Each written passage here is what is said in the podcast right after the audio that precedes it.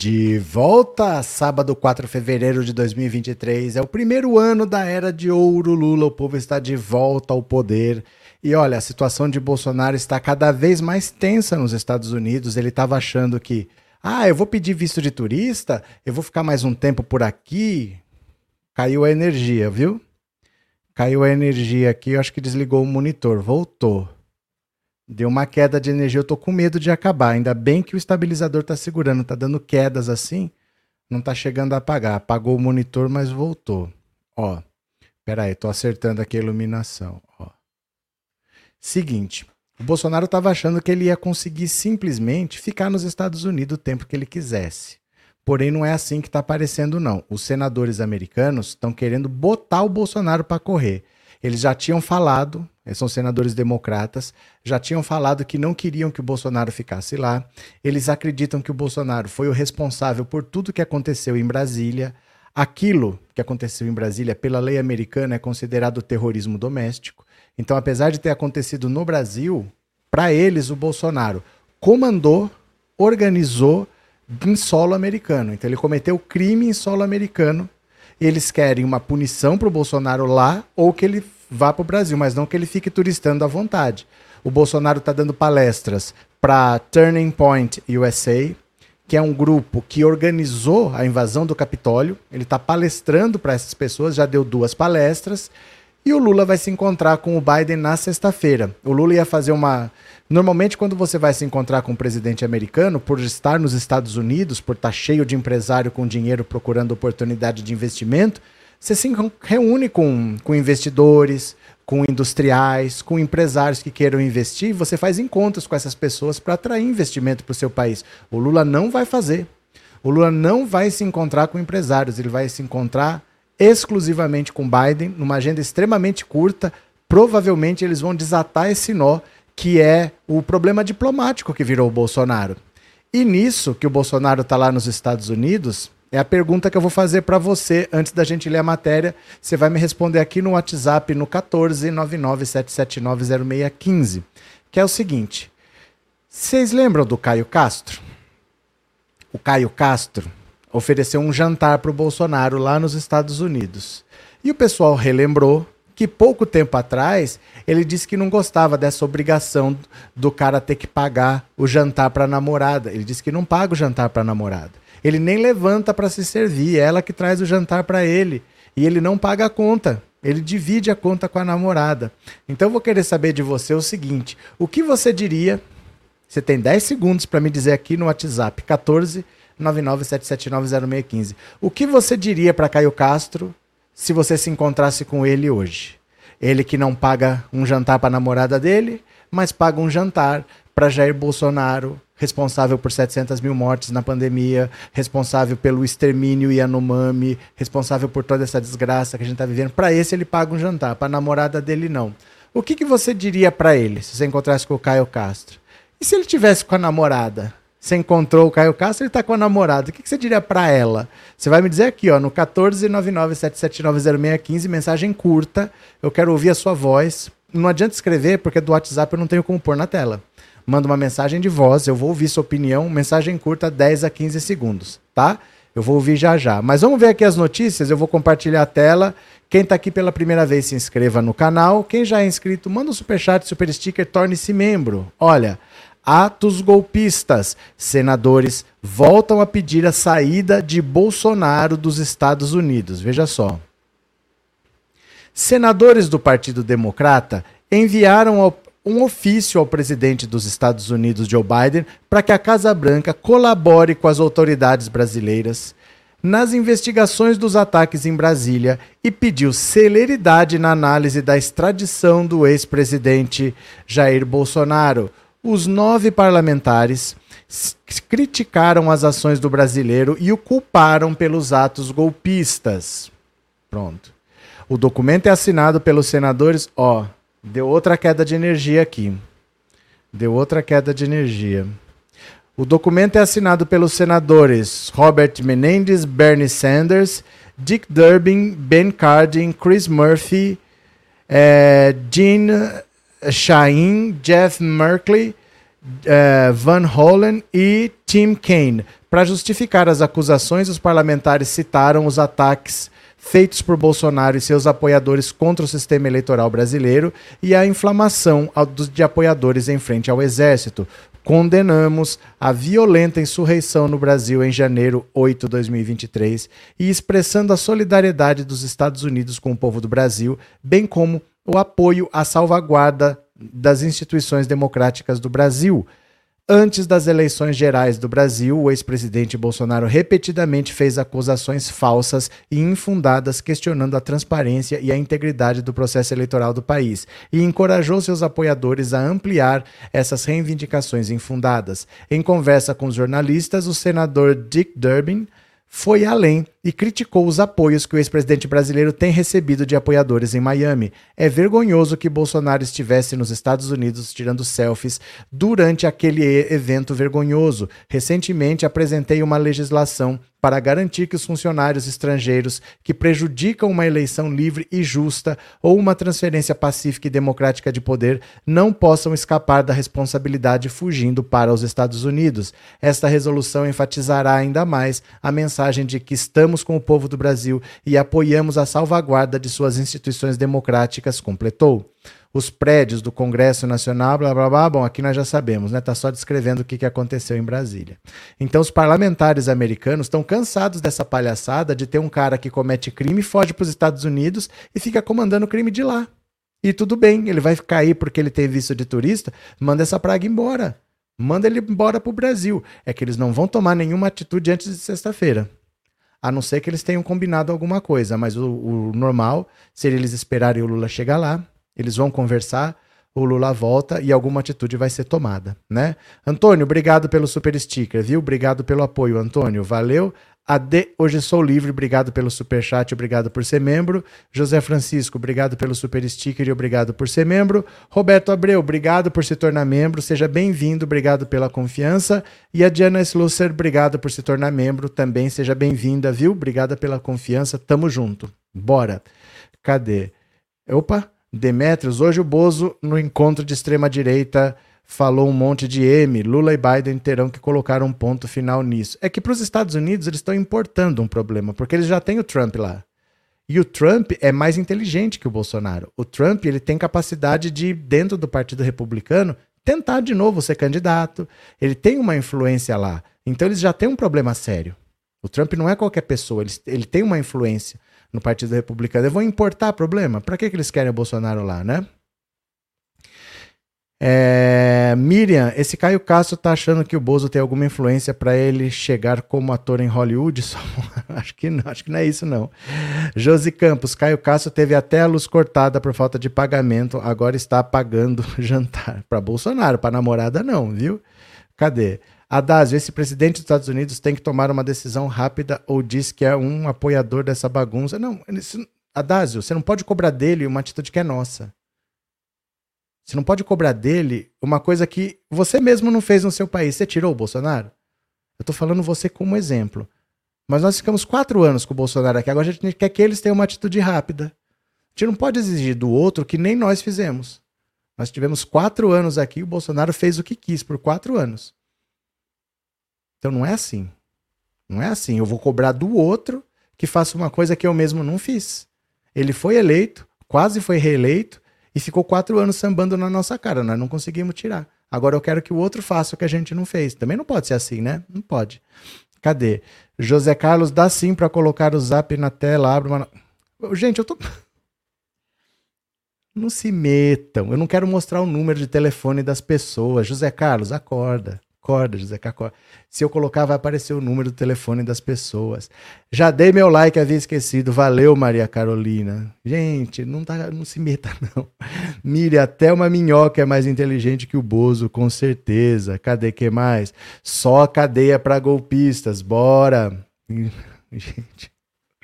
Ai, meu Deus do céu. Continuemos. Ministra da Saúde anuncia Xuxa como embaixadora da campanha de vacinação. Aê, aê, pronto, olha aí, olha nós, aê. A ministra da Saúde, Nízia Trindade, convidou a rainha dos baixinhos, Xuxa Meneghel, para ser a primeira é, embaixadora da campanha de vacinação. A chefe da pasta fez o anúncio nessa sexta-feira, ao lado da cantora e apresentadora e também da primeira-dama Rosângela Reis, a Janja.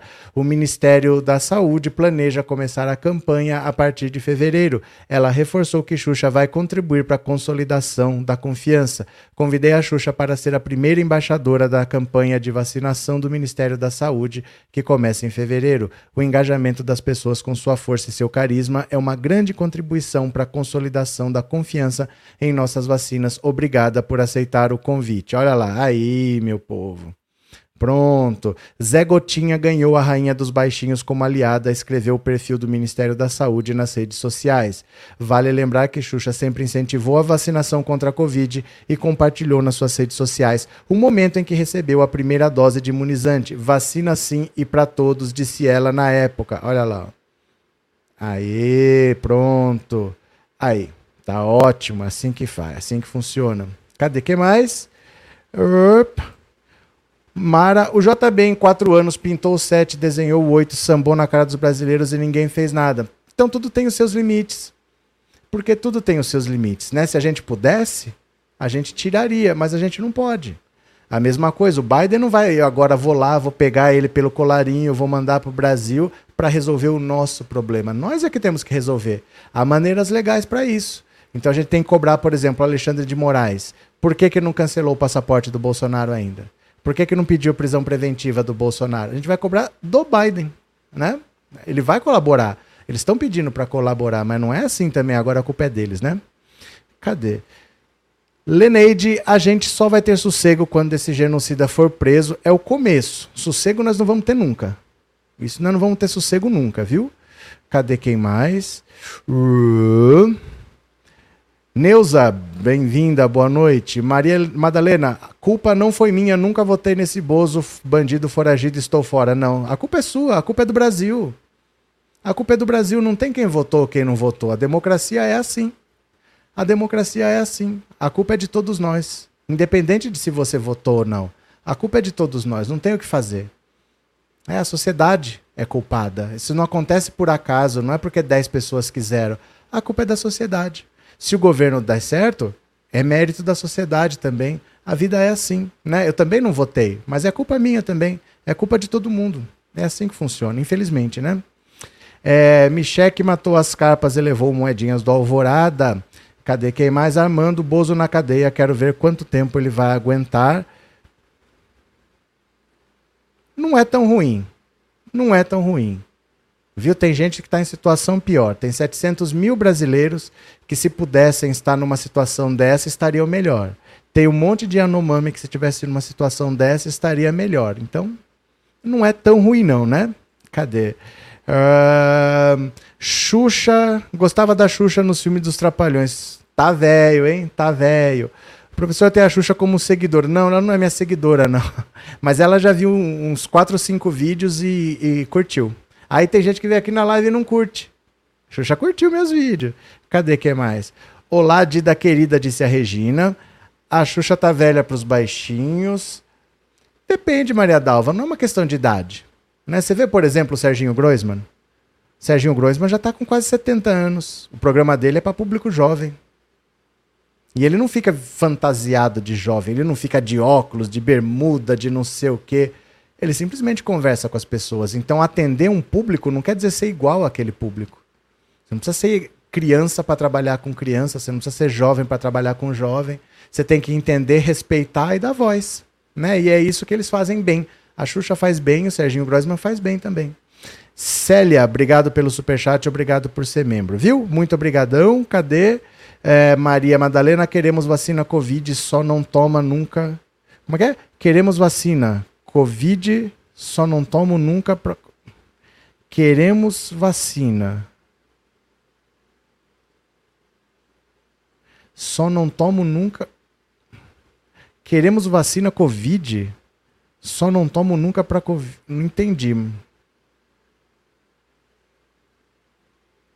Não entendi essa frase. O que, que você quis dizer, Maria Madalena? Diz de novo aí para mim, viu?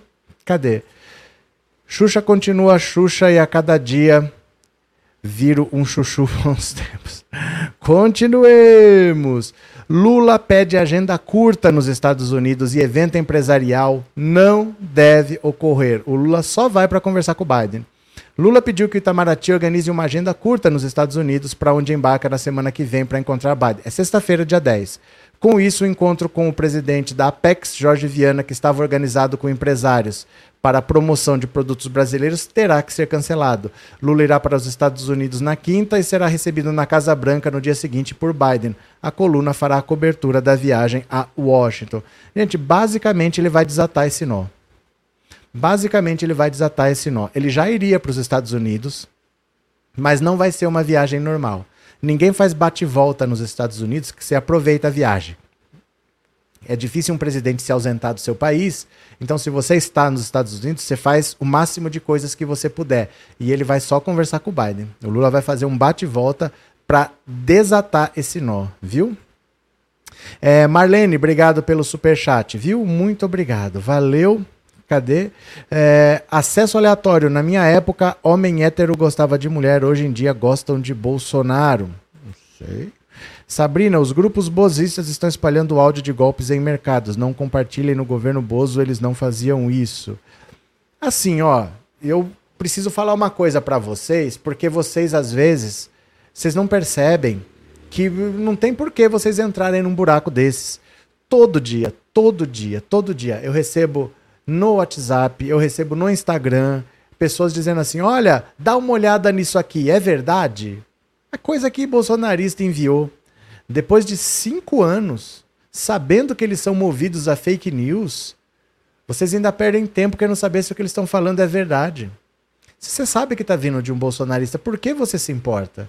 Você acha que o bolsonarista quer o seu bem? Sabendo para quem ele está enviando. Ele te conhece, é um amigo seu. Ele sabe de você, sabe quem você é. Ele tá te mandando aquilo lá. Se ele quer seu bem, por que, que vocês levam tão a sério o que um bolsonarista fala, sabendo que eles são movidos a fake news? Não dê entrela. De verdade, assim. Vocês ficam me perguntando, mas isso aqui é verdade? Eu falo, gente, mas tá vindo de um bolsonarista.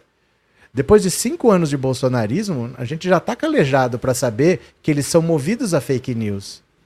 E aí vocês se preocupam. Não perca o tempo de vocês com bolsonarista. É mentira atrás de mentira. O tempo todo. Cada hora eles inventam uma. E aí você se preocupa. Não tem por que você se preocupar. Pode tocar a sua vida. Não levem a sério o que bolsonarista está falando. Ah, mas agora eles estão divulgando. É problema deles.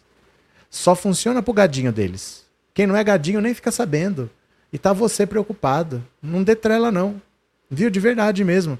Não perca tempo com isso. Você vai responder para mim no WhatsApp, eu vou ouvir daqui a pouco. O Caio Castro é uma pessoa que não paga jantar para namorada, mas ele pagou jantar para Bolsonaro nos Estados Unidos. O que você diria para Caio Castro se você encontrasse com ele? Ou o que você diria para a namorada do Caio Castro se você encontrasse os dois na rua? Você vai me responder aqui, ó, no 14 997790615. Bora, bora, bora.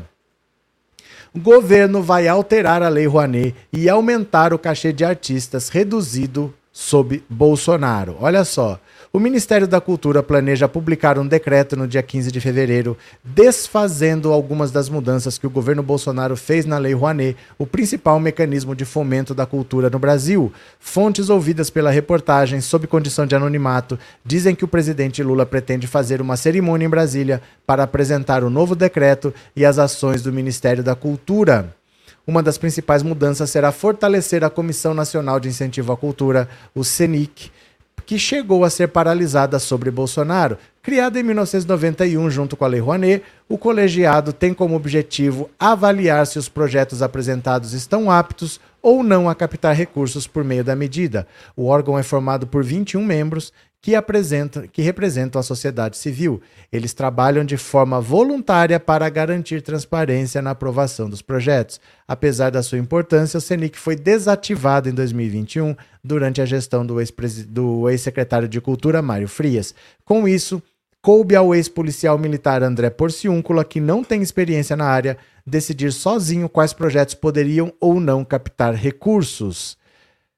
O colegiado voltou a funcionar em janeiro de 2022, mas como um órgão que analisa recursos de quem não foi autorizado a captar dinheiro por meio da Rouanet. Na prática, o CENIC ficou sem seu caráter consultivo, função que o novo decreto deve devolver. A comissão poderá, inclusive, opinar sobre o teto de captação dos projetos. Um mês depois que o decreto foi publicado, a expectativa é que seja divulgada uma instrução normativa aumentando o cachê dos artistas que o governo Bolsonaro diminuiu de 45 mil para 3 mil no ano passado o teto de captação de projetos também deve aumentar. O historiador Danilo César, integrante da Frente Ampla em Defesa da Cultura SP, diz ser fundamental fortalecer o setor cultural por meio da Rouanet. É um incentivo para que empresas e bancos invistam em negócios culturais. A lei é importante para que recursos públicos cheguem de forma indireta nessa cadeia produtiva por meio de uma renúncia fiscal. Ele diz ainda que a coluna recebe pouco incentivo fiscal, a cultura recebe pouco incentivo fiscal, embora seja um setor importante da economia. A grande maioria dos trabalhadores da cultura tem dificuldade para conseguir um trabalho estável. A perspectiva de aposentadoria para artistas no Brasil é coisa rara. A gente precisa de muito mais incentivo e mais recursos, porque investir na cultura é de interesse público. Então, olha só o Bolsonaro ele praticamente desmontou a Lei Rouanet porque ele transformou os artistas em inimigos. Ah, é gente que vive na mamata da Lei Rouanet. A Lei Rouanet não é uma mamata. Não é nenhuma mamata. A Lei Rouanet é assim, para quem não sabe, rapidamente. É uma lei de fomento à cultura. Então, se você tiver um projeto cultural, você vai colocar ele num padrão do Ministério da Cultura, cumprindo lá todos os requisitos, e você apresenta esse projeto. Aí eles analisam o projeto e vão ver assim: é, esse projeto aqui faz sentido. Você tem que dizer lá: eu vou dar uma contrapartida social, eu vou dar ingressos de graça, eu vou levar para a comunidade carente. Você tem que dar uma contrapartida social. Aí o governo te autoriza a captar recursos, ele não te dá dinheiro. O governo não dá dinheiro para ninguém, ele te autoriza a captar. Então eu vou procurar uma empresa, eu chego lá no Santander e falo: olha, eu tenho esse projeto aqui, ó, tá autorizado pela Lei Rouanet. Então, se ele quiser investir no seu projeto, uma parte desse dinheiro ele vai abater do imposto de renda dele. Mas isso é a empresa tem que decidir investir e o difícil é isso. O difícil é a empresa decidir investir no seu projeto. As pessoas falam assim: "Ah, mas Lei Rouanet devia ser para artista iniciante que está começando, não para gente consagrada". Convença o Santander, o Pão de Açúcar, a Coca-Cola a não investir na Juliana Paz, a não investir no Cauan Raymond e investir no cara da periferia. Se você conseguir, tudo bem. O problema é que essas empresas, elas querem retorno rápido e só. Então elas teriam que pagar um imposto e esse imposto vai ser usado como propaganda. Ela quer retorno, ela quer visibilidade. Isso parece que o governo está abrindo mão de imposto que ele poderia usar para construir casa, para construir hospital. Não, porque cada pasta tem o seu orçamento. O orçamento da cultura não vai servir jamais para construir casa, para construir escola, para construir hospital. Cada pasta tem o seu orçamento. E segundo, para cada um real que o governo colocar na cultura, o retorno para o governo é de 1,59, porque esse dinheiro está indo para uma cadeia produtiva. Ele vai ser aplicado num projeto que vai contratar atores, é, diretores, é, figurinistas, camareiros, técnicos de luz, técnicos de som. Então todo esse pessoal vai, cada um vai receber uma certa quantia, eles vão no supermercado, o supermercado vai vender, o supermercado vai comprar da indústria, vai comprar de um fornecedor, gera uma cadeia produtiva e o governo recebe imposto disso tudo.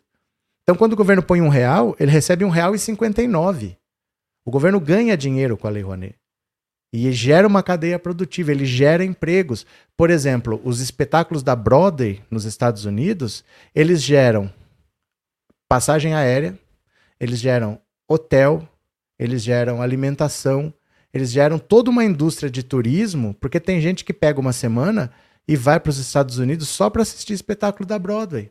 Então ele está gerando emprego em outros países até. Tem gente vendendo pacote turístico para Nova York para o cara assistir espetáculo da Broadway. Isso vai gerando empregos em cadeia. Por isso que esse dinheiro volta mais do que foi, por causa dessa cadeia produtiva. O, espetáculo da Broadway lá está gerando emprego no Brasil, está pagando imposto no Brasil, para você ter uma ideia. Então, quando você investe na cultura, você gera emprego. Ninguém perde dinheiro com a Lei Rouanet. Ninguém deixa de construir hospital por causa da Lei Rouanet, porque o orçamento da saúde é um, da cultura é outro, né? nem querem saber como funciona a Lei Rouanet para continuar criticando. É porque se eles souberem como funciona, não dá para criticar, porque é o que eles falam. Eles falam que tem que ter menos Estado e deixar o empresário decidir. E a Lei Rouanet é exatamente isso. Aí eles criticam exatamente a decisão do empresário. São liberais que não sabem o que é ser liberal, né, Sandra? Cadê que mais? Uh, mesmo nas igrejas, músicos são explorados, isso é um fato. Cadê que mais? Francisco, dando dinheiro, preciso artistas que já são ricos. Dando dinheiro, preciso artistas que. Você precisa de artistas que já são ricos para quê, Francisco? Para que você precisa de artistas que já são ricos? Dando dinheiro. Preciso de artistas que já são ricos? Você precisa de um artista que já é rico. Algum artista rico aí, o Francisco está precisando? Não entendi. O Jair Bozo é a nova namorada do Caio Castro. Cadê? O nome verdadeiro é Lei de Incentivo à Cultura. É que o Sérgio Paulo Rouanet era o ministro da Cultura do tempo do Fernando Collor. E o governo Collor foi um governo igual ao Bolsonaro, que não queria investir em cultura. Então ele falou: eu não vou pôr dinheiro mais. Eu não vou pôr dinheiro. Quem quiser, vai captar. Vai atrás aí de quem doe para vocês. Eu não vou pôr nada. Por isso que ficou conhecida como Lei Rouanet, né? Por causa do Sérgio Paulo Rouanet, né? Cadê? Sérgio, mas é justamente quem não tem recurso que não sabe desenvolver o projeto. Algo tem que ser melhorado aí. Não tem que ser melhorado aí. Você já fez um projeto? Você já fez um projeto? Você sabe como é que faz? Porque às vezes a gente está falando do que a gente não sabe. Você já fez? Você sabe como é que é? Se é difícil ou se não é? Hein, Sérgio? As pessoas ficam procurando problema onde não tem. As pessoas ficam procurando problema onde não tem. Você tem que saber como as coisas acontecem. Para fazer um projeto desse, você tem que contratar um escritório. Um escritório que sabe fazer esse projeto. E é assim que funciona. É para um projeto profissional, não é para um projeto amador. Não é para quatro crianças que estão dançando ali. É um projeto profissional, vai ter prestação de contas. A Regina Duarte, quando ela entrou no Ministério da Cultura, ela tá, no Ministério não era Secretaria da Cultura. Ela estava com três projetos na Lei Rouanet, um com as contas aprovadas, um com as contas rejeitadas e outro com as contas há muito tempo lá questionando, questionando, e ela não conseguia aprovar. Ela talvez tivesse que devolver 600 mil reais. É muito sério. É muito sério, não é um projeto de amadores. Se não sabe como fazer, sinto muito, não é para você, é um projeto que é profissional. É para você apresentar para uma empresa, não é para um, colegas. Assim, ó, gente, vamos fazer o nosso projetinho aqui. Não é para isso é uma coisa muito maior do que vocês estão pensando assim, porque são projetos que precisam de investimento. São projetos que precisam de investimento, não são projetos assim que, olha, vamos ajudar. Não é uma ajuda, são investimentos. É como se você tivesse um laboratório e precisasse comprar uma máquina. Você precisa saber usar essa máquina, você tem que saber pedir essa máquina, você tem que saber como que essa máquina vai ser útil para você. Não é simplesmente assim, eu gostaria de ter uma máquina, entendeu? Não é, não é para esse tipo de coisa assim como as pessoas pensam, viu? Cadê que mais? Ó, sei que não é o governo, mas a lei precisa contribuir com os menores para dar oportunidades para ele. Você não Sérgio, vou falar uma coisa para você, assim, de verdade, não é sacanagem, não é briga, de verdade. Deixa eu te falar. Não é o que você está pensando, tá? Não é o que você está pensando a Lei Rouanet. Não é para ajudar o pequenininho. É para colocar projetos para funcionar. A pessoa tem que ter um projeto. A pessoa tem que ter um trabalho profissional. Não é para o artista de rua ganhar um dinheirinho, não é isso. As empresas vão investir em projetos sérios, com prestação de contas, com retorno, vai contratar um teatro, não sei o quê. Não é o pequenininho que faz um trabalho completamente amador, é um trabalho profissional, tá? Regina, obrigado pelo super sticker e obrigado por ser membro, viu? Muito obrigado, viu? É, Vitor, por isso que eles lutam tanto contra a educação, querem uma massa de ignorantes para ludibriar com mentiras. Aqui, ó, Miriam. Artistas ricos ganham dinheiros de prefeitos de cidades sem recursos. É, isso aí não tem nada a ver com a Lei Rouanet. Isso não tem nada a ver com a Lei Rouanet. Olha, é, a Lei Rouanet é uma lei de incentivo à cultura.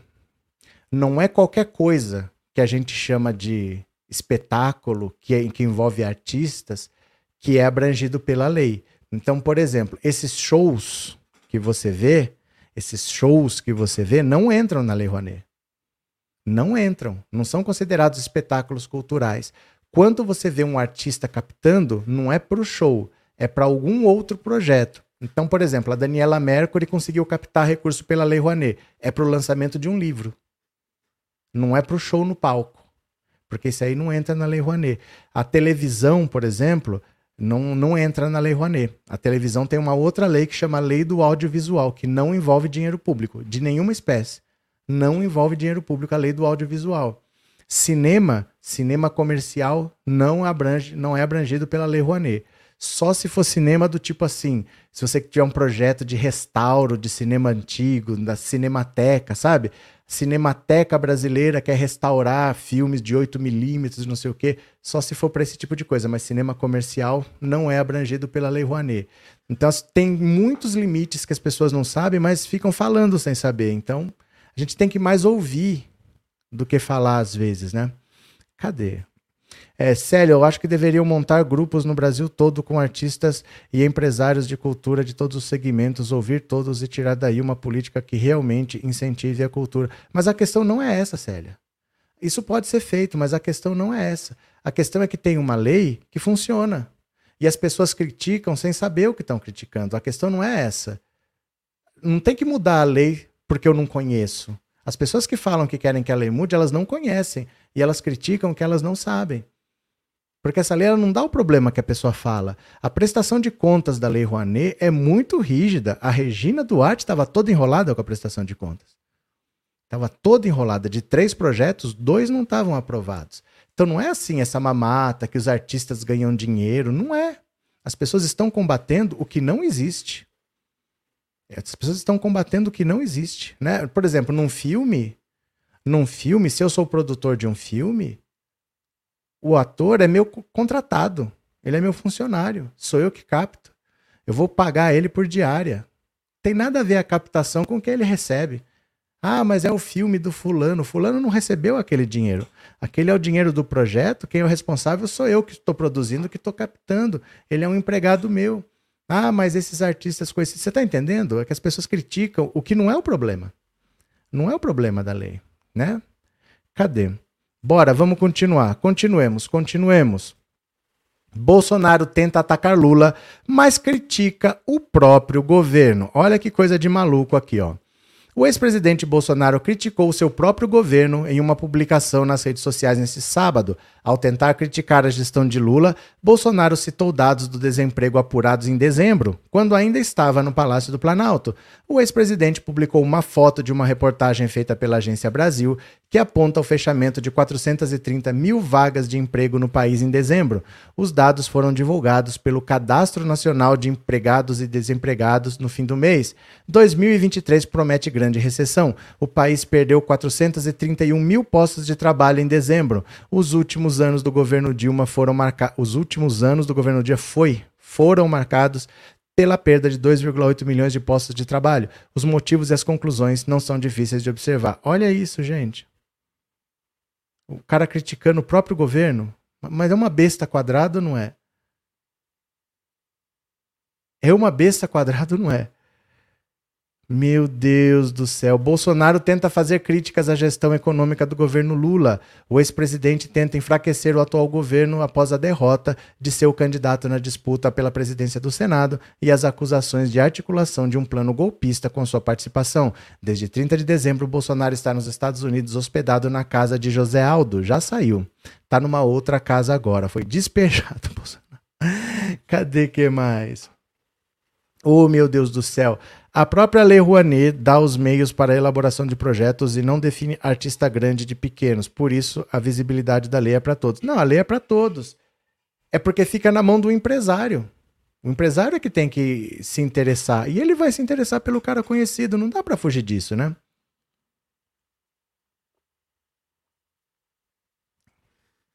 Cadê que mais? Cadê? Calobeto. Na minha visão, cultura, esporte, teatro, artes, dança, cinema, turismo são os empregos do futuro, intercâmbios, etc. É porque esse tipo de, de indústria ela tem uma grande vantagem. Imagina assim, por exemplo. Imagina que eu sou um ator e eu quero fazer o seguinte. É, eu vou fazer. Quer ver? Eu vou fazer uma coisa bem simples. Eu quero ser um contador de histórias. Então, eu tenho um figurino, eu tenho umas histórias que eu ensaiei, eu conto histórias. E eu junto umas pessoas assim numa praça todo dia e eu pego é, dois reais de cada um e eu conto uma história, as pessoas levam criança tal. Eu, eu tenho isso como profissão, tá?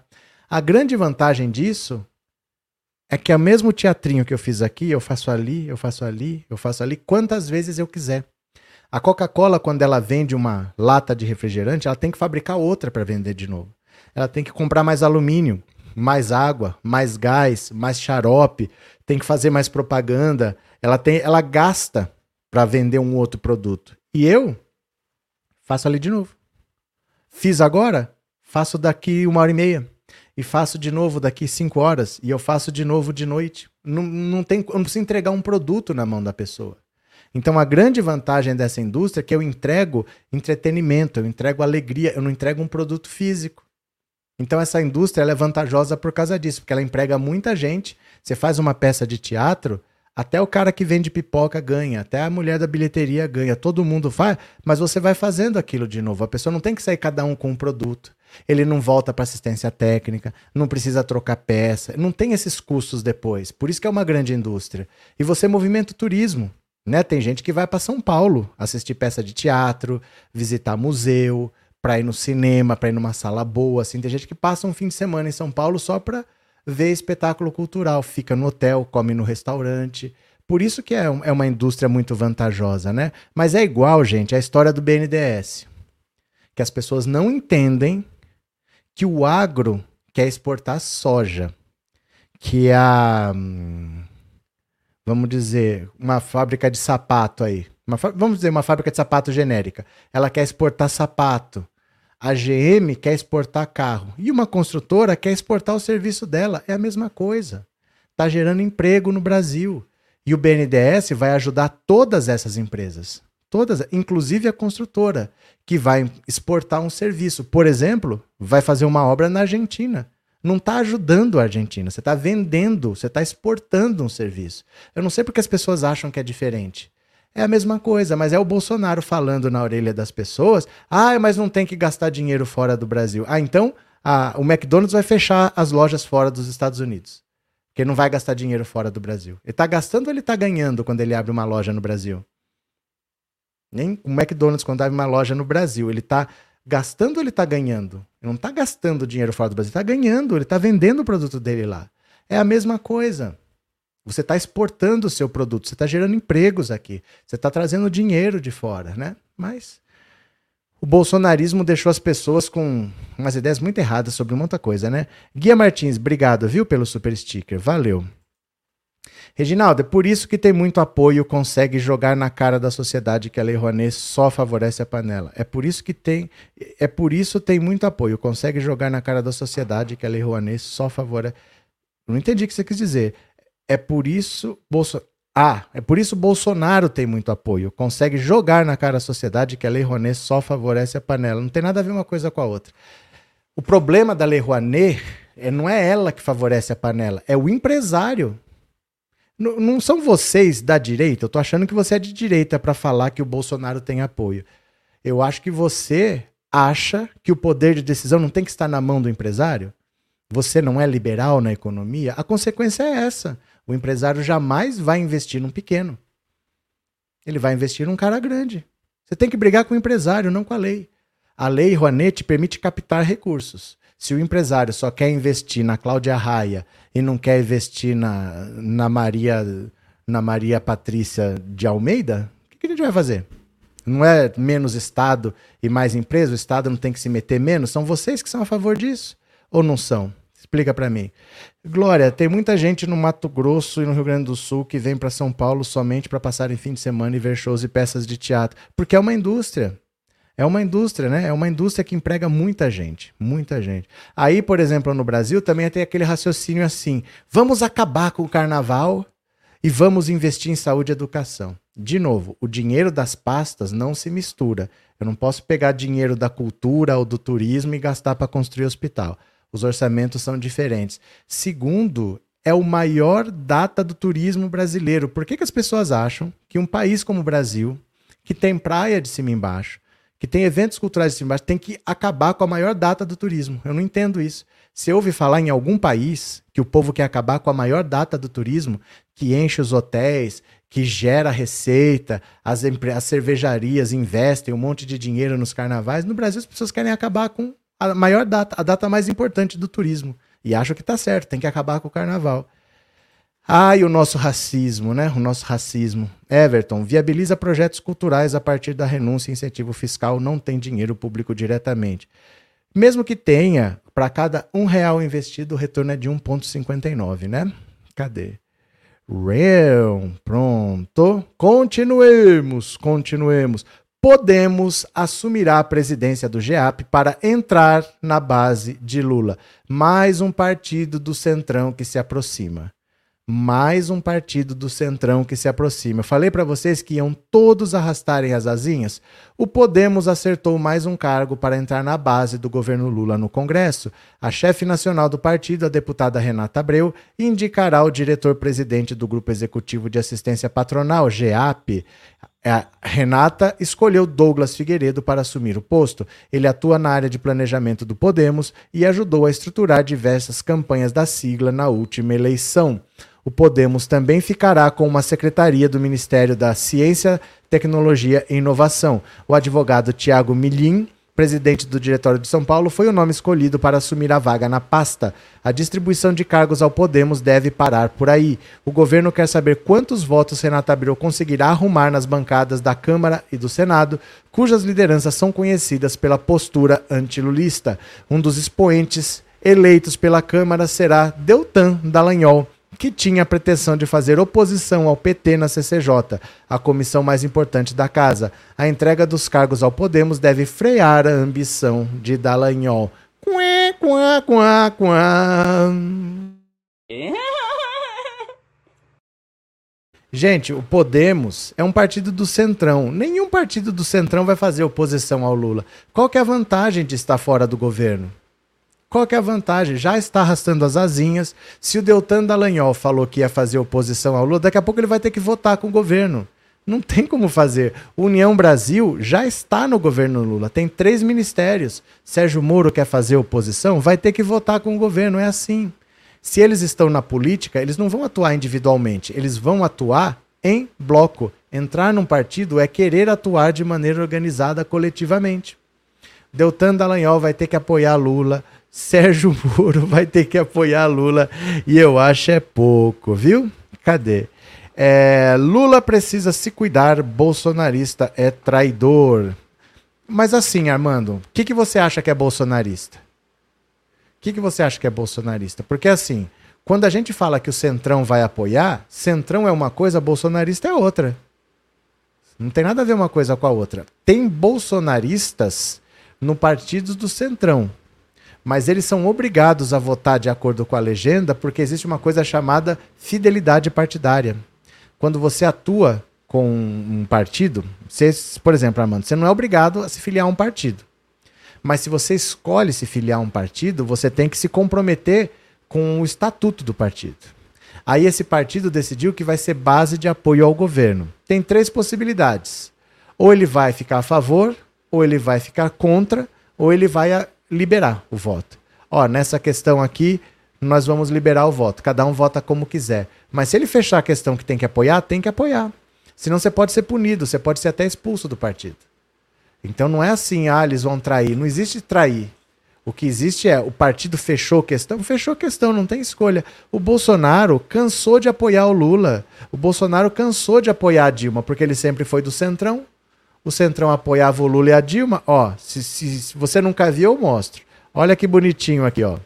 Olha que bonitinho o, o Bolsonaro apoiando o Lula, ó. Quer ver? Olha isso aqui. Entender que o nosso PT, inclusive confesso publicamente, que eu votei no segundo turno no Lula e escolhi o que eu entendia ser a melhor opção. Nós temos esperanças em nosso país para o ano que vem. Mas temos crise pela frente. Eu espero que o companheiro Lula, já que está na moda falar assim, é o apelo final que eu faço aos companheiros do PT, o PCdoB, as pessoas de bom senso nesse. É assim que funciona. Não tem muito isso assim de que, ah, eu voto como eu quero. Se você entrou num partido, você escolheu atuar de maneira organizada, de maneira coletiva. Né?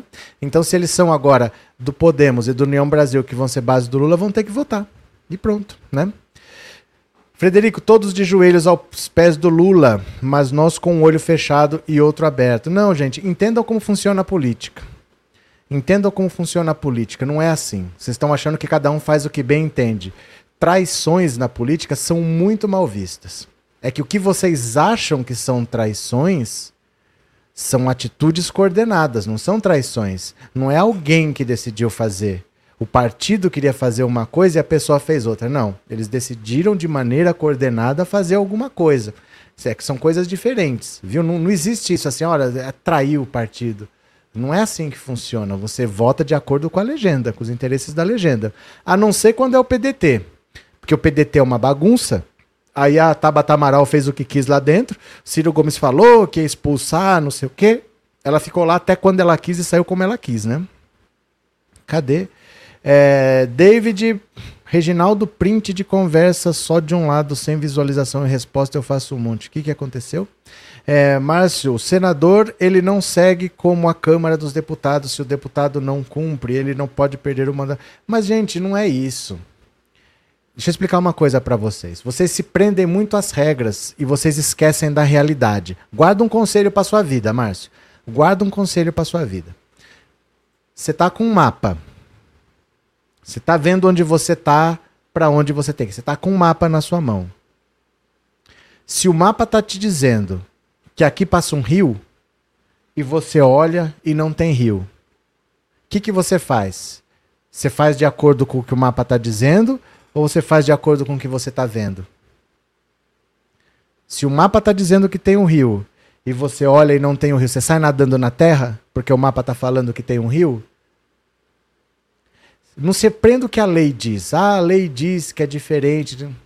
O fato é o seguinte: os partidos agem de acordo com regras que eles acordam, porque eles têm interesse. Não dá para você ficar dentro de um partido contra tudo que o partido faz e tudo bem. Ou você vai sair, ou o partido vai te expulsar, independente de ter uma regra ou não que deixe expulsar, porque fica insustentável para você. Se o seu partido resolveu apoiar, e você vai ficar contra, você não vai participar de nada que o partido faz. Para que você quer estar naquele partido? Você acaba saindo. Não acontece esse tipo de coisa. O Sérgio Moro vai ficar, vamos dizer, Lula, oito anos presidente, oito anos União Brasil base de apoio, oito anos o Sérgio Moro contra. Essas coisas não acontecem. Independente de ter regra ou não tem regra, não tem sentido você estar num partido com o qual você não concorde. Você entendeu o que, que acontece? Não é uma questão de ter regra ou se não é. É que na política essas coisas não fazem sentido. Ou você vai seguir um acordo, ou o que você está fazendo ali? Por que eu vou ficar ali? Você fica sem participação, todo mundo sabe que não pode contar com você, vão montar uma comissão, não te chamam, você fica sem sentido ali, você acaba saindo. Então eu vou para um partido de oposição ao governo. E aí você participa. Não existe isso de, ah, não, eu vou fazer o que eu bem entendo de um partido, porque você fica só falando sozinho, fica falando com as paredes, entendeu? Cadê? Uh, cadê aqui? Rapaz, olho aí a fala do Bolsonaro, isso é o Bolsonaro mesmo, fiquei confuso, Frederico. Está confuso? Tem jeito, resolve-se, viu? Resolve-se.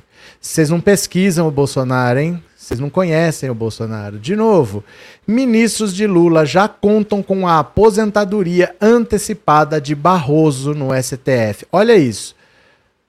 O ministro, ele se aposenta compulsoriamente aos 75 anos de idade. Mas isso, se ele quiser. 75 é obrigatório ele se aposentar. Mas caso ele pense diferente, ele pode se aposentar antes.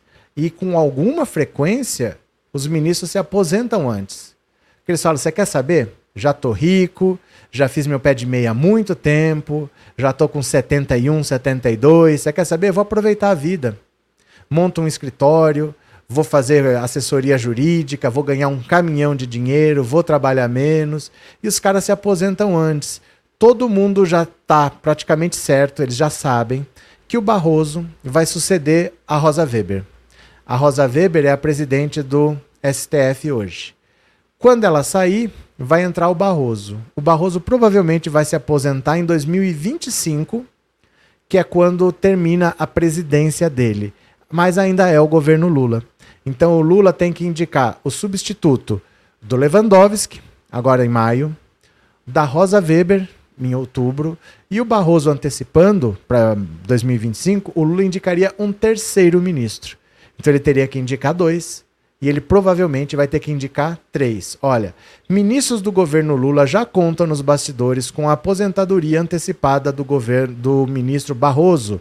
As apostas dos auxiliares de Lula é que o magistrado se aposentará as, após o fim de seu mandato como presidente do Supremo em 2025.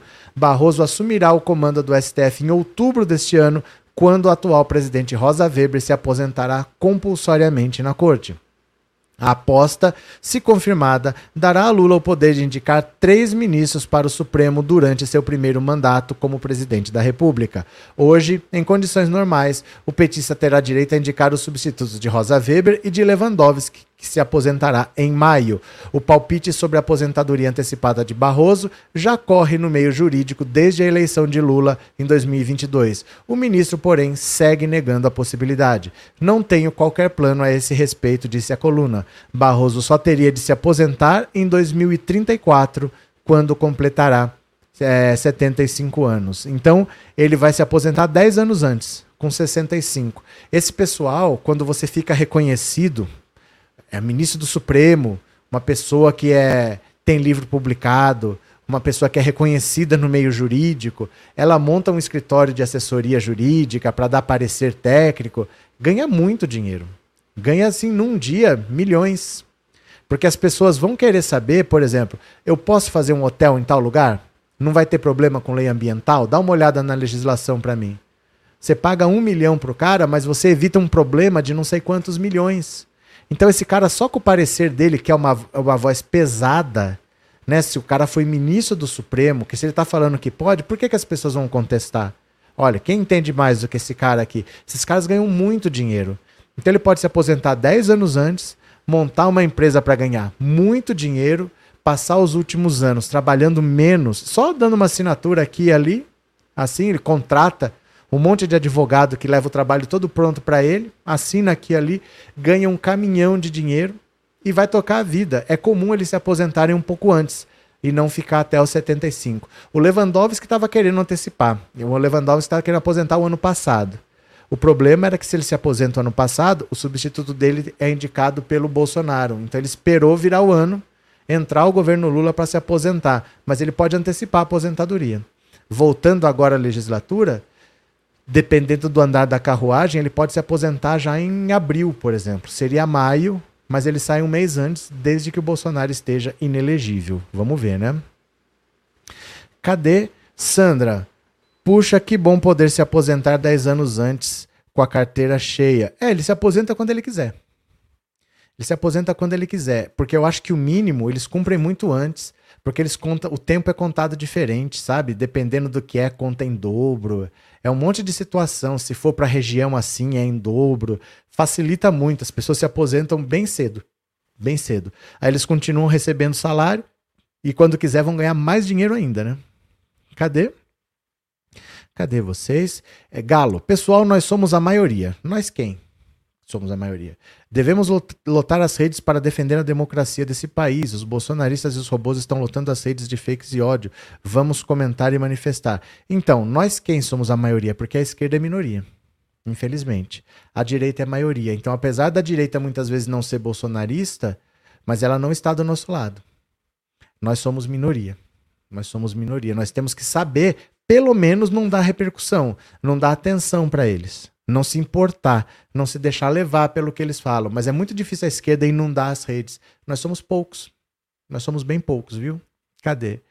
É... Galo. David, e o Congresso querendo colocar limite para o mandato dos juízes? Aí Lula pode indicar até mais três.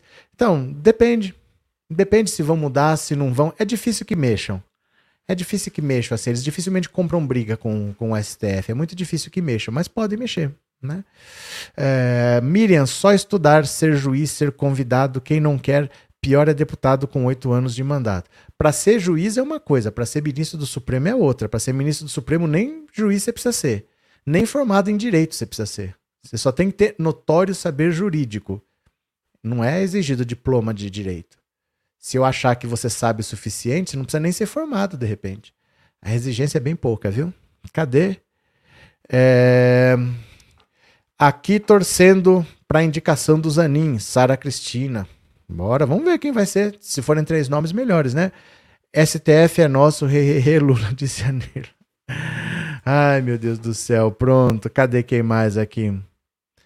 Que triste ser a minoria, mas somos. O Brasil não é um país onde as pessoas são de esquerda. Nunca foi.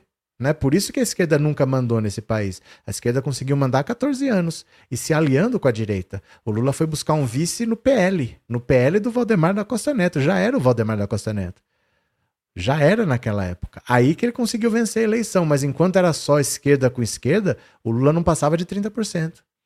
O Lula batia toda a eleição 30%, 30%, e quando o vice dele foi o Brizola em 98, nem para o segundo turno ele foi. Nem para o segundo turno foi. A esquerda não consegue eleger um candidato sozinho. O Lula consegue vitórias porque ele entendeu que ele precisa ampliar. Em vez de ser um candidato de esquerda, ele tenta ser um candidato que fale mais amplamente. Mas se não, só a esquerda não vence, não. Cadê? Ah, olha, olha, olha, Fátima. Como somos minoria, elegemos o Lula. A esquerda não elegeu o Lula. Ledo engano. Tanto é que o PT só elegeu 68 deputados. Por que, que o PL elegeu 99? Por que, que o PP elegeu 59? Não é a, mino... a esquerda no Congresso tem 125 deputados. 125 de 513. Não é nem 20% do Congresso. Não dá para governar só com a esquerda. Se as pessoas fossem de esquerda, teria mais deputados. É que o Lula consegue votos além da esquerda. O Lula percebeu que com a esquerda ele não iria para lugar nenhum, porque três eleições seguidas ele perdeu.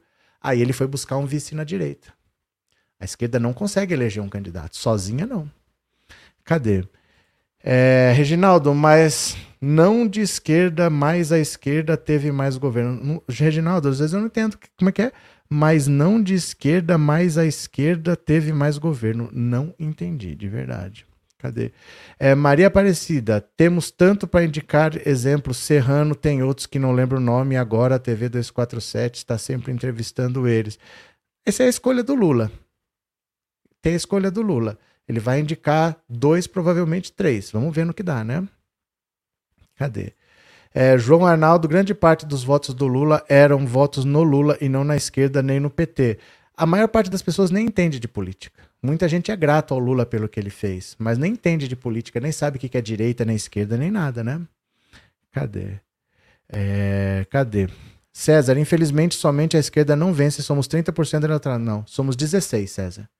Somos 16. A pesquisa que o jornal Globo fez, que chama A Cara da Democracia, é 16% se diz de esquerda.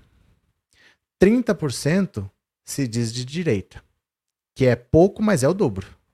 16 e 30. E 54 ou não sabe, não sabe dizer se é esquerda, se é direita, ou não entende de política, ou não gosta de política, mas mais da metade dos brasileiros, 54%, nem sabe dizer se é direita ou se é esquerda. E desses 44, 40, 46, 46, 30 se dizem de direita e 16 se dizem de esquerda. Então, assim, a direita é o dobro da esquerda. A direita é o dobro da esquerda. E tem uma massa muito grande, maior até do que esquerda e direita somados, de gente que ou não se interessa, ou nem sabe o que é direita e esquerda, ou não quer participar, não está muito interessado. A maioria. A maioria não sabe nem o que, que é, né? Cadê? É, Max, democratas são a maioria. Acho que, acho que por isso elegemos o Lula. Também não, Max. Não é por causa disso. É porque o Lula ele é uma pessoa que já fez. O Bolsonaro foi uma aposta.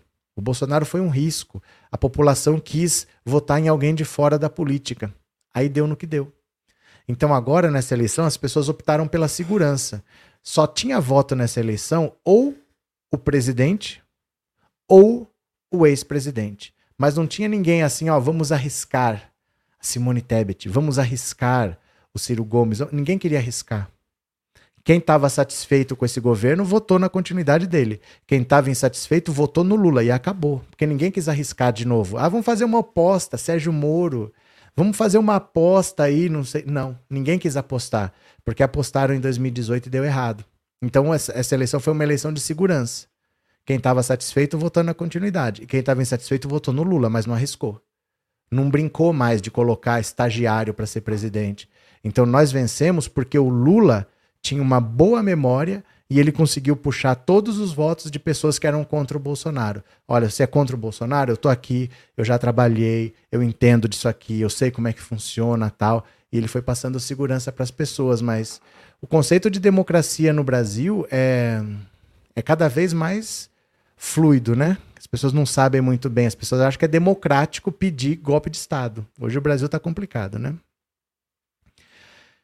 Tiago, eu acho que a direita é mais organizada e articulada. Eles usam de MT muitos meios para terem votos como exemplos evangélicos. Os evangélicos, em sua maioria, votam como manada, muitas vezes sem nem entender de nada. Mas os evangélicos sempre apoiaram Lula. Sempre apoiaram Lula. Os trabalhos de base feitos nas comunidades pobres sempre foi feito pela esquerda, não pela direita. Você está vendo uma visão muito recente. O bolsonarismo capturou os evangélicos. Mas o voto dos evangélicos sempre foi da esquerda. O Malafaia apoiava o Lula, o Edir Macedo apoiava o Lula, todos eles apoiavam o Lula. Se você procurar no Google foto deles, todos têm fotos com Lula. Todos pediram votos pro Lula. Não é bem isso não, viu? É, boa noite a todos, já deixando meu like, Hudson. Cadê? É, José Alves, pense numa análise mal elaborada do Roberto Carlos. Falou o cientista político. Lula ganha com votos da direita, tem a dó na lista. Não, ele ganha só com a esquerda, com 16%. É que o Bolsonaro teve 12 e não se elegeu. É que sabe o que acontece, José Alves? Deixa eu te explicar. Você acha que direita é bolsonarista. Você acha que direita quer dizer bolsonarista. A Simone Tebet é uma pessoa de direita. O Geraldo Alckmin é uma pessoa de direita. Não sei se você reparou que o vice do Lula é de direita. Não é por acaso que ele está lá. Não é por acaso que a Simone Tebet apoiou o Lula, fez campanha pro Lula e foi pedir voto pro Lula. Acordou para a vida agora? Que essas pessoas estão aí, que o vice dele é o Alckmin, que a ministra do Planejamento é uma pessoa de direita, que nem queria o Ministério da Economia porque ela falou: eu bato de frente com o Haddad eu penso diferente dele. Você está entendendo agora que o Lula consegue trazer a direita para ele? O Lula consegue conciliar. José Alves, o Lula é um conciliador. Que tal? Contra-argumente aí. Faça uma análise aí, José Alves, que eu quero saber. É, olha o rumo da prosa desse Reginaldo, cara. Bolsogado infiltrado. Eu não entendo as coisas que ele fala. Cadê? É, Reginaldo, porque acho injusto o restante do país ser desenvolvido e o Nordeste atrasado, por isso só a favor de que haja separação do Nordeste. Deixa eu te falar uma coisa, Reginaldo. É, só o que você está falando já é crime, tá? Porque o Brasil, vou mostrar aqui para você uma coisa, ó.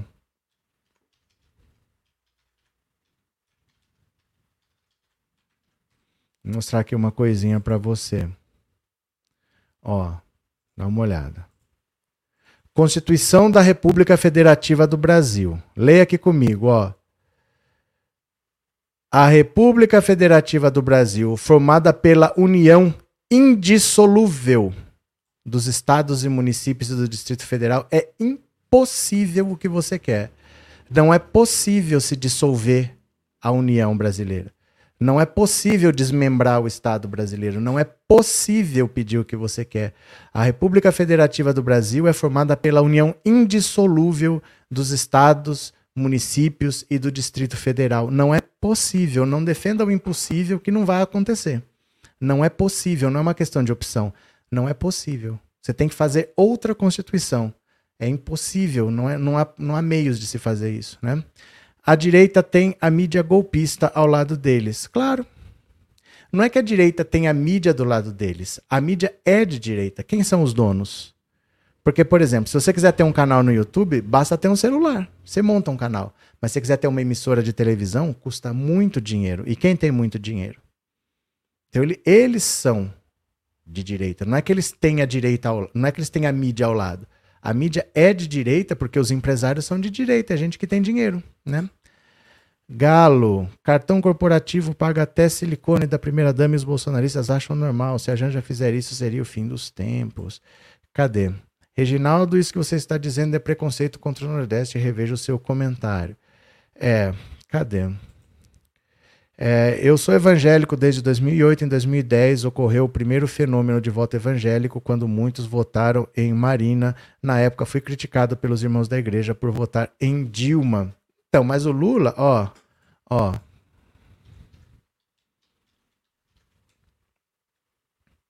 Dá uma olhada aqui, ó. Vê se você conhece esse senhor aqui, ó. Vê se você conhece esse senhor aqui, ó. Ó. Quem que é esse senhor aqui? Ó. Isso é uma coisa muito antiga. E se eu te mostrar quem mais está aqui, ó, ó. Magno Malta, a Marina Silva. Olha aqui, ó, ó, ó. Ó. Ó. Ó. Dá uma olhada. Ó, olha aqui. Ó. A política é assim, meu caro. Ó, esse mesmo cara que tá aqui é esse cara que tá aqui, ó. A política é assim. Eles apoiam quem tá no poder. O objetivo deles é só dinheiro. Eles estão na política há muito tempo. A Universal tem um partido. A Universal tem os republicanos. Eles têm claro interesse na política. Não é de hoje, não. Ó. Silas Malafaia do lado tá o Magno Malta aqui, ó. Não é de hoje, não. Isso daí é um fenômeno antigo, porque o Estado está colado na igreja, ó. Desde a Idade Média, estão lembrados disso? Cadê? Uh. O Nordeste são brasileiros inteligentes, muito capazes de lá só vem coisa boa, disse a Tânia. Miriam, graças ao Nordeste que votou em Lula, o Bolsonaro não ganhou. Obrigado, Nordeste, povo inteligente. Sou carioca, mas vamos ser justos. Cadê quem mais? Cadê Bozo? Bozo tá lá na, na mesma rua da casa do José Aldo, mas é outra casa. Cadê que é mais vocês? O Silas Malafaia tá parecendo o ratinho nessa foto. O Silas Malafaia é um cara que tá aí na política há muito tempo. Há muito tempo, né? Cadê? Cláudia, sua paciência é admirável. Abraço, Cláudia. Obrigado pelo super chat. Todas as ricas e tudo de bom para o senhor. O Reginaldo? Não é por aí, tá? Não é por aí. Se você acha que esse seu discurso é bacana, talvez seja, mas não é para cá, não eu não sei por que o prazer de estar num lugar onde ninguém está gostando do que você está falando, porque tá todo mundo achando você um cara preconceituoso, um cara xenofóbico. Eu acho que você deveria até evitar isso num sábado à noite, passar por esse constrangimento, né? De estar num lugar assim que tá todo mundo contra você, porque talvez o seu discurso fique bem num outro canal, mas assim, não é por aí ficar falando que o Nordeste é atrasado, vamos separar, não é por aí, né? Não é por aí. Obrigado, Nordeste, por tudo. Olha o meu sul, mas sou do sul, mas não sou otária, disse a Verinha. Cadê? Se não fosse o Nordeste, o país estaria full. Lorival, eu queria, eu queria mesmo ver se os bolsonaristas conseguiam fazer um país deles do jeito que eles falaram. Lembra? Eles são tão burros que eles foram ficar bravos com o Nordeste depois do primeiro turno, esquecendo que tinha um segundo turno. Então eles atiçaram o ódio no primeiro turno. É gente muito burra. Ai, vamos separar, vamos fazer o nosso país. Mas eu queria ver. Eu queria ver eles fazerem um país com Bolsonaro presidente, com o Pazuello, com o General Heleno, com a Damares, com o Ricardo Salles, com o Magno Malta, vai juntando, com o Dallagnol, com o Sérgio Moro, vai, junta todo mundo aí, dá de novo o Ministério da Justiça para o Sérgio Moro no seu país aí, deixa a estratégia na mão do, do general Heleno, dá, devolve, devolve o Ministério da Saúde pro Pazuello ou Nizia Yamaguchi. Toca desse jeito aí. Toca, vão, vão ser terraplanista, um país anti-vacina, mas eu queria ver onde esse país ia. Eu queria ver um país bolsonarista para ver onde é que ia. Desse jeito deles aí, de terraplanismo, de teoria da conspiração, achar que pode brigar com todo mundo, eu queria ver. Eu queria ver esse país deles brigando com o resto do Brasil, brigando com o resto da América do Sul e achando que é primeiro mundo. Mas eu queria ver. Eu queria ver até onde ia esse país, viu? É, Mônica, vai ser elite em Ratanabá e viver com seu bozo e a corriola toda, ninguém merece. Cadê? Roberto, aqui na capital paulista teve mais de 50% dos votos para Lula e Haddad. Cadê? que mais? É, Devanir, amamos todos os estados. Valeu. Cleusa, e por que ele não em Rio das Pedras junto com milicianos com respeito a outras pessoas de lá. O que aconteceu? Cadê? Tiago Targino, o Nordeste foi boicotado por muitas décadas pelo governo federal apostando na industrialização do Sul-Sudeste, mas mesmo assim o Sul e principalmente o Sudeste têm fortes características de subdesenvolvimento. Não, não é. Gente, assim, qual que é o país da, da América Latina que é desenvolvido? Qual é o país da América Latina que é desenvolvido? Eu não sei de onde que as pessoas tiram que algum estado aqui poderia ser primeiro mundo. Nada na América Latina é primeiro mundo. O Rio Grande do Sul, se separa do Brasil, ia ser um Equador da vida. Ia ser um país pequeno da América do Sul, ia ser o Equador. Ou a Santa Catarina ia ser o Uruguai. O Paraná ia ser um Paraguai. Né? São Paulo ia ser uma Argentina. É uma população parecida. São Paulo tem um PIB mais ou menos do tamanho da Argentina e tem uma população mais ou menos do tamanho da Argentina. São Paulo ia ser uma Argentina, não ia ser a Suíça, não ia ser a Dinamarca. Não existe ser primeiro mundo, um, alguém na América Latina achar, ah, se eu fosse sozinho eu ia ser primeiro mundo. Não ia. Não ia. O Rio Grande do Sul sozinho ia ser o Equador. Ia ser um país pequeno da América do Sul, com pouca população, com pouca indústria, com poucos acordos comerciais, com pouco investimento, com dívida com o Brasil, porque ele deve para a União. Se ele fosse independente, ele ia ter uma dívida externa com o Brasil. Não sei de onde que eles tiram esse negócio que se separasse ia ser primeiro mundo. Ia ser mais um país pequeno da América do Sul subdesenvolvido como todos os outros, né? O Nordeste é top, povo trabalhador inteligente, senhor destina com muito orgulho, disse a Rita. É, Vitor, já apoiei o movimento O Sul é meu país, hoje sinto vergonha de mim mesmo. Não, mas é porque assim. É falta de saber. É falta de saber só.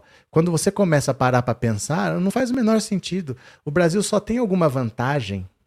Sabe por que, que o Brasil tem alguma vantagem sobre os outros países da América do Sul? Porque eles eram todos uma América espanhola e eles se dividiram. A única vantagem do Brasil é ficar unido. Porque aí, mesmo eu não tendo grande capacidade de concorrer no mercado internacional, mas eu tenho um mercado interno muito grande.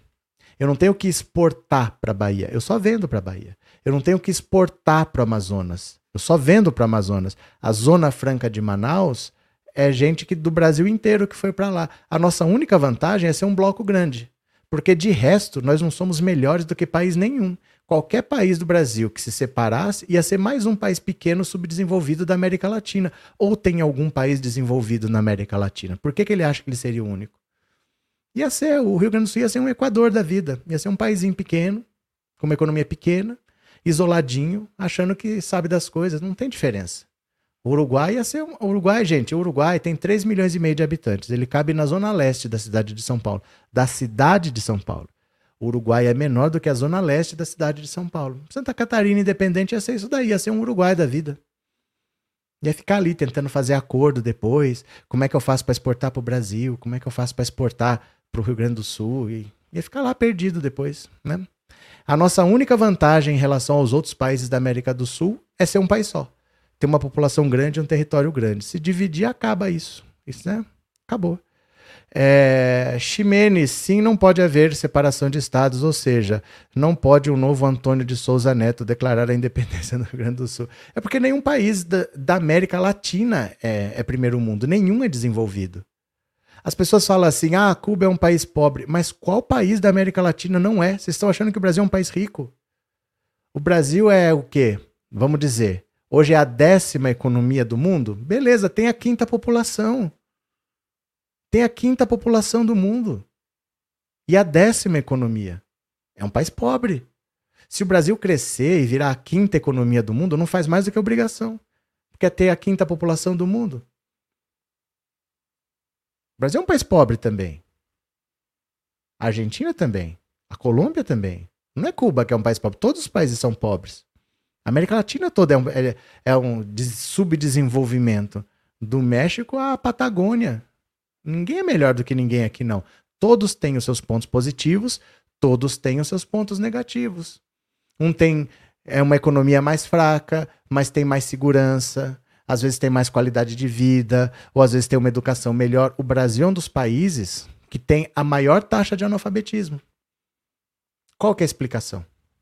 A gente não tem desculpa para ter analfabetismo. O Brasil tem uma taxa de evasão escolar alta, tem uma taxa de analfabetismo alta. Qual é a nossa desculpa? Nós não temos desculpa para isso. Nós não podemos culpar os embargos. Nós não temos desculpa para isso. E a gente acha que, ah, não, vou virar Venezuela. Todos os países têm seus pontos positivos e negativos. Ninguém aqui independente ia virar primeiro mundo, não. Mas não ia mesmo. Ou um carro fabricado numa indústria, por exemplo, na Fiat de Betim, em Minas, compete com a Fiat italiana? Nem pensar. Um carro fabricado na GM compete com a GM americana? Nem pensar. Um Honda fabricado no Brasil compete com o Honda da, do Japão? Nem pensar. O Brasil não tem competitividade internacional nesse nível aí para achar que é primeiro mundo. Não tem. O Brasil consegue exportar Havaianas. Havaiana é um produto de exportação brasileiro. Sabe qual é o maior produtor de café do mundo? O maior produtor de café do mundo é a Alemanha. A Alemanha nem produz café. Ela compra café beneficia, torra, moe, faz tudo lá, todo o processo de beneficiamento e vende. É o maior produtor mundial de café a Alemanha, que nem planta café. E é isso. Essas ilusões que a gente vive, que nós vamos ser primeiro mundo, que nós somos desenvolvidos. O Brasil só tem alguma, alguma relevância por ser grande. Então, essas indústrias que nós temos aqui só conseguem vender dentro do Brasil. Não acha que se você se separar, você vai vender seu produto para alguém.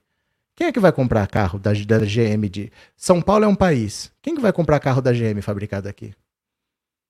Se não puder vender para o Nordeste, se não puder vender para o Norte, se não puder vender para o Sul, vai vender para quem? Vai vender só aqui. Qual é a vantagem, então? Se vai diminuir o meu público, qual é a vantagem? Por que, que eu vou virar primeiro mundo vendendo para menos gente? Vocês entendem a lógica? Se eu não tenho competitividade internacional, qual que é a vantagem de ter um público menor, menor para vender? Qual que é a vantagem? Né? É, Samuel, eu sou apenas um rapaz latino-americano. Todos nós, todos nós, nenhum de nós é primeiro mundo. A nossa única chance de ser primeiro mundo é igualar todo mundo e chegar com peso, não se dividindo. Imagina, gente. Imagina. Imagina. Imagina assim. Vou, vou fazer um exemplo para simplificar na sua cabeça. Ó, Imagina que todos os carros do Brasil são produzidos num estado só. Tudo é produzido em São Paulo. É só para simplificar. Todos os carros do Brasil são produzidos em São Paulo. Todos. E aí São Paulo fica independente. O que, queria acontecer com o Brasil sem São Paulo? Ia ter que importar de alguém. Se eu vou ter que importar de alguém, por que, que eu importaria de São Paulo? Se o carro fabricado pela Honda de São Paulo não é igual da Honda do Japão. Então eu importo do Japão. Por que, que eu vou contratar um carro da Fiat de São Paulo? No exemplo, é tudo fabricado em São Paulo, tá? É, imagina se eu vou comprar um carro da Fiat de São Paulo se o carro da Fiat da Itália é muito melhor. O Brasil sem São Paulo não teria que importar, porque ele não faz. Por que, que importaria de São Paulo com carros inferiores? Vocês entendem o que eu estou falando? A única vantagem do Brasil é ser um bloco. Porque mesmo a nossa indústria não tendo esse nível de primeiro mundo, eu tenho um público grande para vender. É a nossa única vantagem. Qualquer país, qualquer país que se, se separar do Brasil vai virar 15º mundo muito rapidamente. Se ele deixar de ter à disposição o resto do Brasil como mercado, ele vai virar 15º mundo muito rapidamente. O Rio Grande do Sul, se ele depender só dos gaúchos, sem poder o, o ter o Brasil à disposição, ou São Paulo, só dos paulistas, sem ter o Brasil à disposição, vira 15 mundo muito rapidamente. Muito rapidamente, porque a indústria brasileira não tem competitividade internacional. O que, que eu fabrico no Brasil que é melhor do que é fabricado na China? O da China é, menor, é melhor e é mais barato. O que, que eu fabrico no Brasil que é melhor que o americano? O que, que eu fabrico aqui que é melhor que o japonês? Pouquíssimas exceções. Você pode até lembrar alguma exceção de cabeça aí, mas são pouquíssimas exceções. O Brasil não tem competitividade internacional, então ele depende do mercado interno ou da América Latina. Ninguém independente aqui vira primeiro mundo, não. Não vira mesmo, viu? Cadê? Sara, segundo minha filha, as havaianas têm um preço absurdo, pelo menos na Itália. Ela veio aqui e comprou para levar. Mas tem no mundo todo. O Brasil não exporta praticamente nada. Ele exporta soja bruta bruta, sem nem beneficiar, sem nem transformar em, em leite de soja, em proteína de soja, exporta soja bruta, né? É, o agro, com toda essa exportação, só representa 10% do PIB, o que gera riqueza de verdade ao nosso consumo interno, e papai Lula sabe disso. Não, mas é que assim, o agro não gera receita para ninguém. Ele não gera emprego.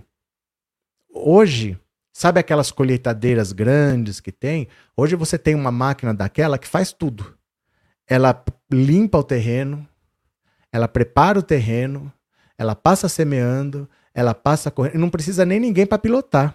Quando você compra, vem um cara, o cara vem lá, programa tudo por GPS, por internet, por GPS, faz tudo lá, ele faz um plano, a máquina vai fazer isso, isso, a máquina faz sozinha.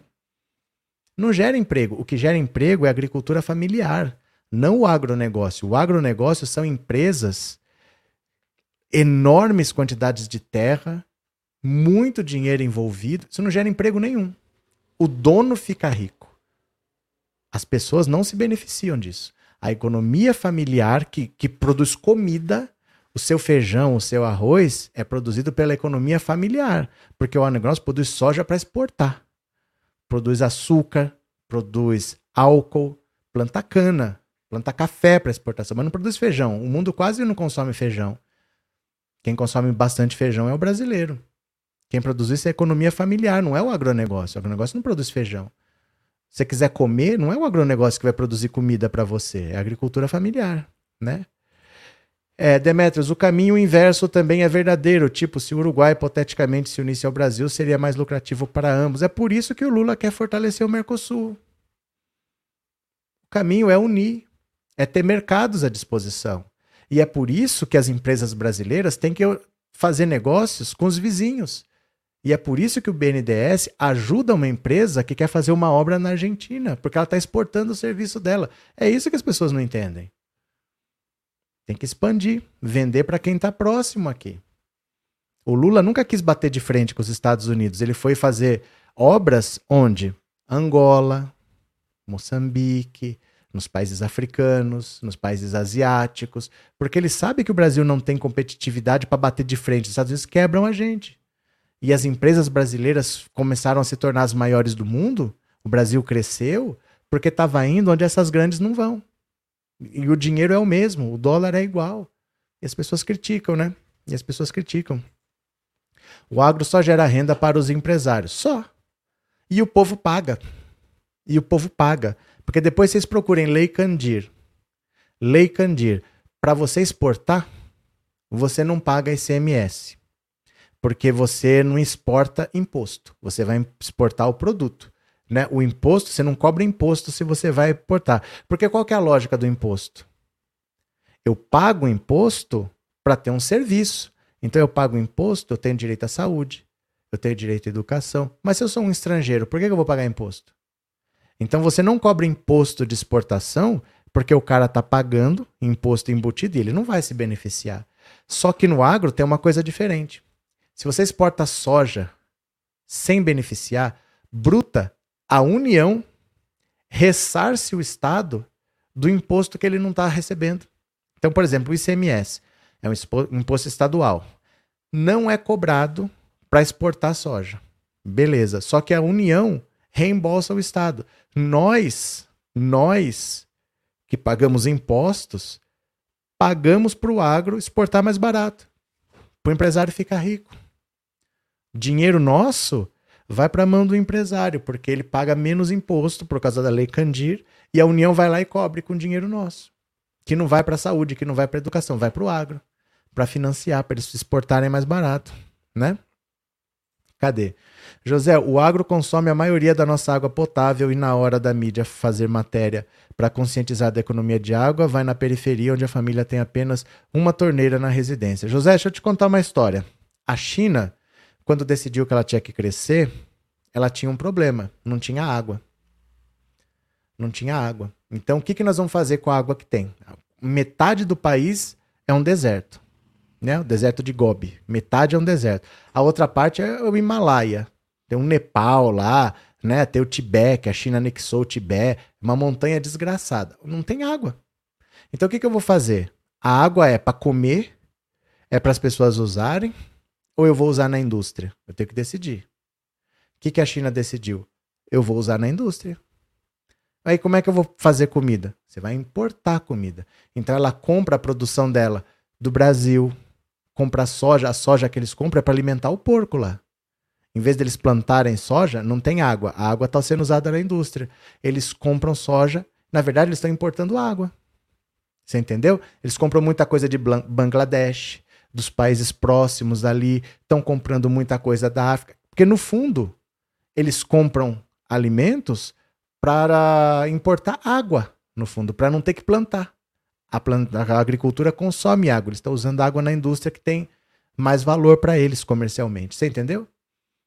Então é assim que o mundo está pensando hoje. O agro consome muita água, muita água mesmo. E nós estamos exportando água para outros países. Como o agro faz muitas coisas não muito legais, como o agro muitas vezes tem umas práticas muito complicadas, eles precisam patrocinar a dupla sertaneja, eles precisam fazer feiras agropecuárias, eles precisam fazer propaganda no, no, intervalo do Jornal Nacional dizendo que agro é tech, agro é pop, não sei o quê. Hoje todo mundo defende o agro. Isso é propaganda.